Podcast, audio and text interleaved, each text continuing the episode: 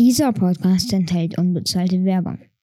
Herzlich willkommen zu der vierten Folge von dem Techcast, dein Podcast zum Thema Technik, Gaming und Streaming.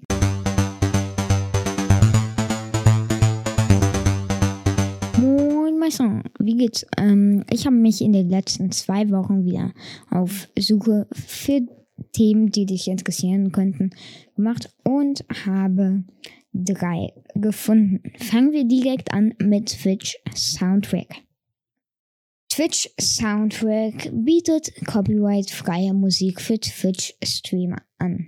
Die ganze Software sieht auf den ersten Blick wie Spotify irgendwie aus.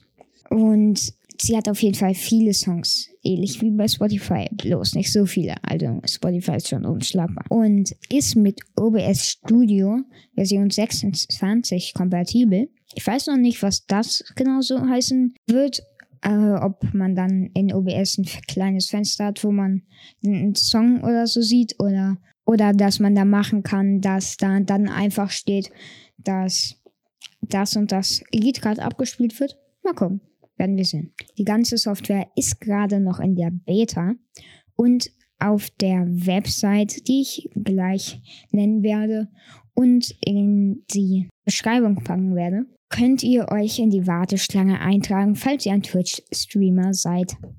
https twitch.tv slash broadcast slash soundtrack ist die Website, wo ihr euch eintragen könnt kommen wir zu dem nächsten Thema. Und zwar die Fire TV Sticks von Amazon sind jetzt zwei weitere geworden. Der erste ist doppelt so schnell, aber frisst nur halb so viel Strom. Und das ist geil, weil nicht so eine hohe Stromrechnung. Und kann Full HD mit HDR in 60 FPS meistern. Der Ganze hat auch einen Alexa-Knopf für Sprachbedienung und ist zu einem Preis von 39 Euro zu bekommen. Der Fire TV Stick Lite gibt es jetzt auch und hat ebenfalls einen Alexa-Knopf für Sprachbedienung.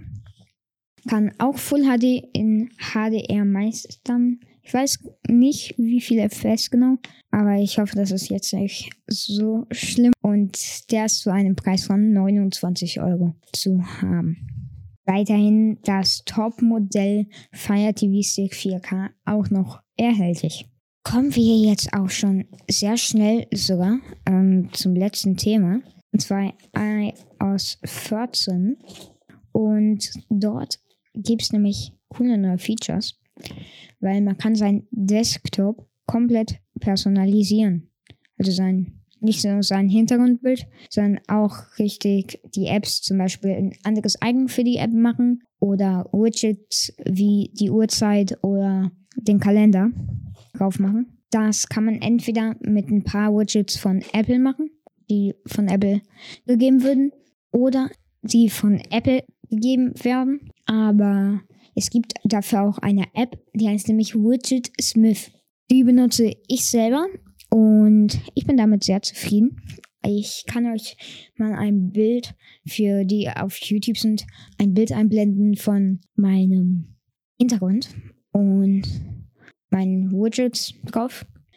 So, das war jetzt erstmal die vierte Folge von dem Techcast. Wieder eine sehr kurze Folge, da es in den letzten zwei Wochen wieder nicht so viele Neuerungen gab.